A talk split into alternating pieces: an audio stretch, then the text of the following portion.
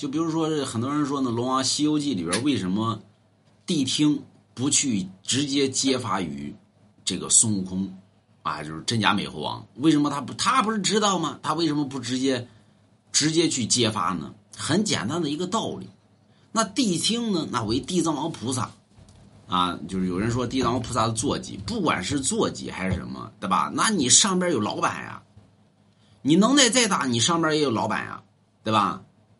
老板谁呢？西天如来佛祖啊！所以你显就是显摆的时候，你得你得你得把老板推出去啊！啊，西天西天我佛必能辨别真假，就是你得让老板显显摆去。你不比如说你上这个一个地方去吃饭去，这边有个美女，对吧？完了之后你上前显摆去，你知道的多。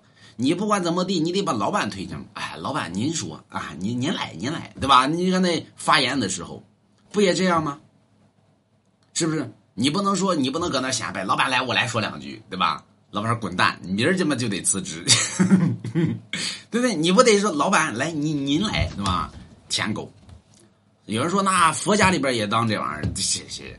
他不管是佛家，不管是神仙，他都一样，都得有个主次之分，对吧？你你显摆的东西，你得让让比你。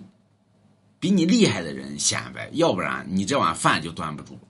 所以你看，现实生活中，你咱们看这个各大的这个媒媒媒体界里边去采访那个什么老板了，什么玩意儿了，对吧？你看那媒介里边都说，哎，这个人这说这什么情商在低，尤其那个什么京什么东啊，那个那个说我怀孕了，对吧？我也会努力的去工作去，对吧？这一句话没说好，完了第二天那没饭吃了，是不是？你这不糟践老板的吗？你这不？对吧？你都怀孕了，你这还得努力工作去。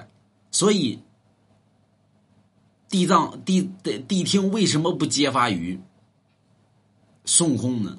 那么上面有人，那么西天我佛必辨真假。你这上面有老板，让老板显摆一下，对吧？这如来搁那一坐啊，天地之间有五仙，天地人神鬼有五重，迎灵冒雨坤有四种猴子不在其列。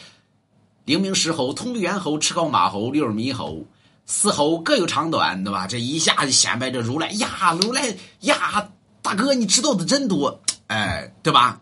这就相当于现实中说呀，老板你知道你太厉害了，那么这一下老板也高兴了，加工资，那？